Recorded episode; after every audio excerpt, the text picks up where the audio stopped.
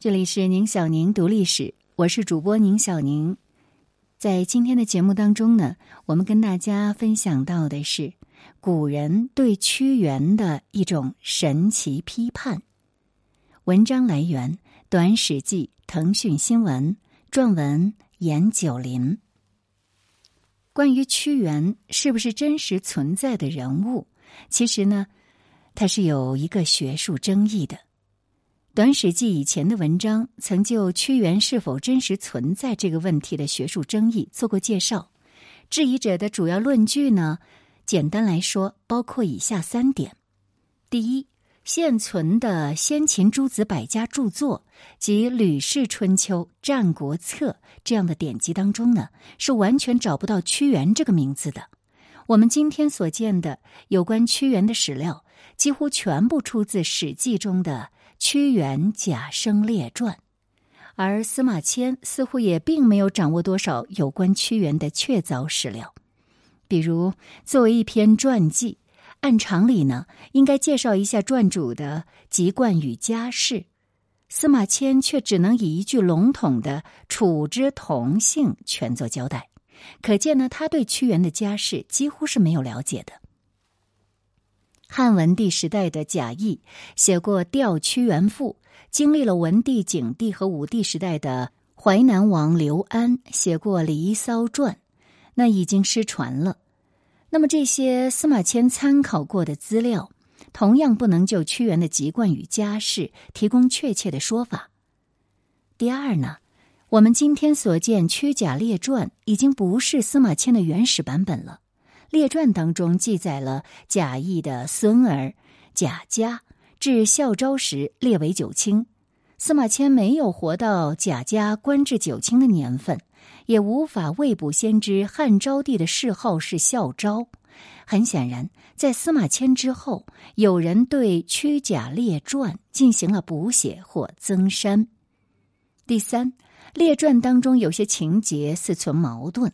比如，先说楚怀王怒而书屈平，继而又说屈平既书不复在位，始于齐。齐国是大国，对齐关系，这是楚国需要重点经营的政治事务。这种事儿似乎不宜交给一个已经被疏远的边缘人去负责。齐国也不会开心和一个楚国政坛的边缘人来进行接洽，会觉得自己受了轻视。楚王呢也不会放心让一个失宠的人居于外交的要津，天知道他会不会趁机挟怨报复呢？至少也会担心他会不会尽职尽责呢？在并没有其他史料可以佐证存在屈原使齐这个事情的情况之下呢，传记中这种似存矛盾的记载就已经显出了他的可疑。晚清学者廖平是近代最早对屈原的真实存在提出质疑的学者。按他的考证，《离骚》是方士们为秦始皇所写的仙真人诗，目的是满足始皇长寿成仙的景象。只是一个想象罢了。廖平之后，胡适又从思想史方面入手，指出屈原就算真有其人，也不会生在秦汉以前。理由是什么呢？屈原这种忠臣在汉以前是不会发生的，战国时代不会存在屈原那种奇怪的君臣观念。那是汉朝的老学究们才能塑造屈原这样一个理想的忠臣，而徐复观的研究则认为，司马迁为屈原作传所依据的核心材料之一是淮南王刘安的《离骚传》，而《离骚传》又是刘安写给汉武帝看的。那么，刘安写《离骚传》是什么目的呢？是借屈原之冤，以明自己之志。具体来说，就是婉转的向汉武帝传达信息，说自己是忠心耿耿，就像屈原一样，绝无谋反之意，以求改善被朝廷遗迹监视打压的艰难处境。如果朝廷不能体察这种忠诚，那他自己就只好学屈原去自沉了。正所谓，不仅是表白屈原，也实际上是表白他自己。在以上研究的基础之上，有学者就推测认为，《离骚》的原作者其实就是淮南王刘安。也有人推测认为，屈原其实是贾谊伪造的历史人物，因为贾谊忠于汉文帝，为其擘画了重建诸侯而少其力的削弱诸侯王的妙策，也就是后来汉武帝来弄的推恩令，结果却因为和文帝的宠臣邓通不和，数停击之。他多次在公开场合讽刺邓通，招致了文帝的不满，由是疏远，迁为长沙太傅，被从长安中央呢下放到偏远的长沙国去做了太傅。贾谊的这些人生经历与屈原故事中的情节，比方忠于楚怀王，他有政治能力，被怀王寄予重任，但是遭怀王身边宠臣进谗言而被疏远。后来被下放到偏远地区为官，这个经历呢，可以说是高度吻合。附带一提，写过《吊屈原赋》的贾谊，后来又做了梁王的太傅。梁王堕马而死，贾谊自责他没有尽到太傅的责任，哭泣碎语，缢死。而这位从马上掉下来摔死的梁王，谥号正是梁怀王。那我们再来看一下，长沙王加梁怀王，似乎可以与屈原故事当中的楚怀王构成呼应。贾谊的哭泣而死，亦可和屈原故事里的怀石沉江构成呼应。考虑到以上种种，司马迁将屈原与贾谊并入同一列传当中，这种处理呢，显然是有着一种意味深长的用心的。总而言之，屈原究竟是不是一个真实存在的历史人物，目前还是一桩未解的学术疑案。疑案的源头在于先秦典籍当中找不到屈原的相关记载，以及《史记》当中的屈原传记也存在许多可疑之处。也就是说，自一开始，关于屈原的事迹就缺乏一个拥有可信度的传世文本。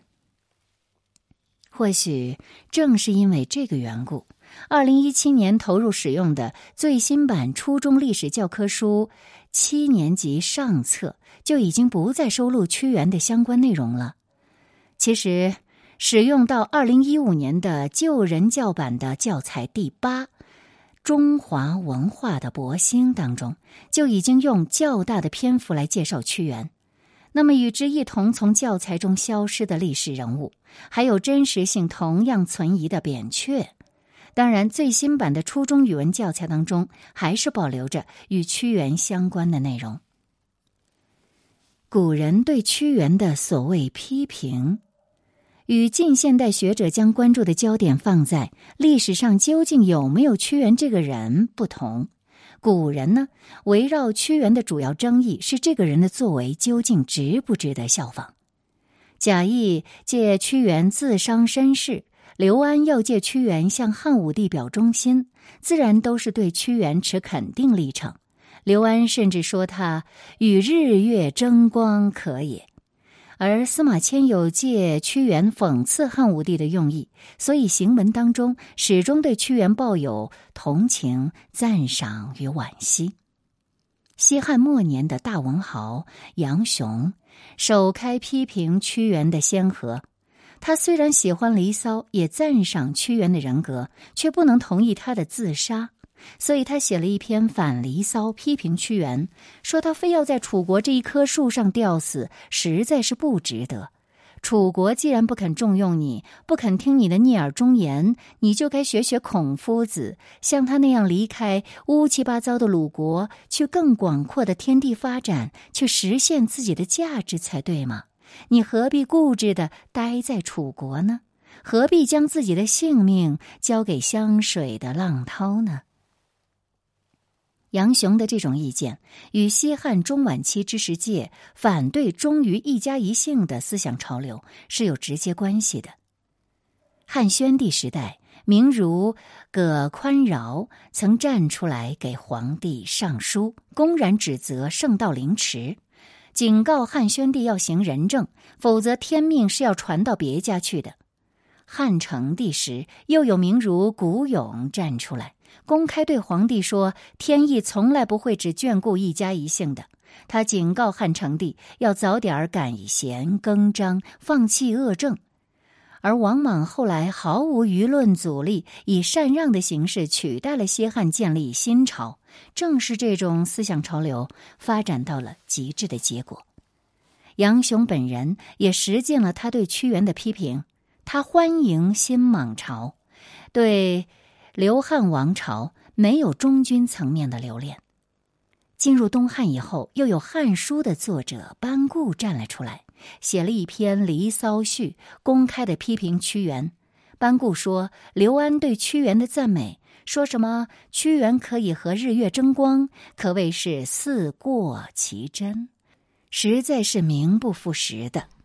那么屈原实际上是这样一个人。”他说：“今若屈原，禄才阳极，近乎危国群小之间，以离谗贼。”然则属怀王，怨恶娇兰，愁神苦思，强非其人，愤对不容，沉江而死，一贬清洁狂倦景行之事。他的意思是，那个叫屈原的。为了显露自己的才华，炫耀自己的名声，常年与那些危害国家的小人相争，打口水官司，自然是要遭遇谗言的。他还经常责备数落楚怀王，成天怨恨怀王身边的佞臣，最后闹了一个沉江自杀的结局，实在算不上是一个清洁之人、狂倦之人、警行之人。清洁，它指的是品行好；狂指的是做事激进；倦呢，指做事保守；景行就是光明正大的意思。班固这样批评屈原，其实呢是出于一种时代需要。他早年与东平王刘仓交往，论到屈原时说的是“屈子之篇，万事归善”。而且希望刘仓能够折节下问，多听谏言，让天底下再无汨罗之恨。那时候的班固大约二十岁，正畅想着能被人赏识，进而在政坛上有一番作为。他写文章批评屈原的时候，班固已入中年，已经是皇帝的亲近之人。史称他入宫给皇帝读书，常常连日续夜。皇帝有巡狩之事，让班固献上附送，已经是常规操作。朝中有大事要讨论，也常被皇帝指定站出来与公卿们辩论。更要紧的是，汉明帝、汉章帝父子一点儿都不喜欢屈原、贾谊和司马迁这类人。汉明帝曾经亲口对班固说，他很不满司马迁著书成一家之言，扬名后世。却因为受刑的缘故，在《史记》里说汉武帝的坏话。他也很不满司马迁在《史记》里借贾谊之口，将秦王朝的灭亡归因为仁义不施，而非君权神授，何该轮到刘家人做皇帝？总之呢，司马迁这类人非义士也，意思是说他不是好人。汉明帝心中最理想的忠臣，那就是司马相如了。他对班固说：“这个人虽然也不太得志，但从不对皇帝发怨言。临终的时候，还在文章里颂述功德、言封善事，还在歌颂汉武帝的丰功伟绩，实在是忠臣孝也。意思是，司马相如是忠臣的典范，贤谦远矣，比司马迁那家伙强多了。”汉明帝、汉章帝两帝的时代是一个法宪颇峻、人人战战兢兢的时代。北海靖王刘穆本是个性情谦恭、爱好学问、喜欢与知识分子交朋友的人，因为害怕敬贤乐士的名声被皇帝知道，他只好把大门关起来，谢绝宾客，把精力全部投入到犬马音乐之中。他深知皇帝厌恶读书人博取名声的班固，那么他也非常自觉的选择将不以才高人，也就是不在人前人后突出自己的才能作为自己的处世之道。他也批评屈原不该露才扬己，不该责备楚怀王，是因为皇帝不喜欢屈原露才扬己，不喜欢屈原责备楚怀王。在之后的历史进程中，这种班固式的批评成了许多读书人信奉的一种生存之道。南北朝时代的官员颜之推写了一本《颜氏家训》。在家训中，他明确的告诫子孙们不要学习屈原，因为这个人露才扬己，显暴君过。意思是，他通过批评君王的错误来彰显自己，来给自己博取名声。这样做是要不得的。一体两面，这种班固式的批评也成了许多皇帝检验臣僚忠诚与否的基本标准。洪武八年三月。朱元璋下诏同意已经命在旦夕的刘基离开南京，返回青田老家。诏书里说：“之前啊，有人告发你刘基为自己呢找了块有王气的墓地，我很生气，将无所事事的你软禁在南京两年多。若是愚蠢之徒，一定会忍不住找朕辩解，说自己没干过这种事儿，是朕听信了谣言，搞错了。”唯有卿善为忠者，所以不变而屈朝。你很懂得如何做忠臣，主动跑来南京让朕软禁，也不做任何辩解来凸显朕错了。所以呢，你既然是一个不结其名的标准的忠臣，我如今也就放你回去，让你安心的死在老家好了。再一想。为屈原作传的司马迁，应该料想不到事情竟然会有这样神奇的展开吧。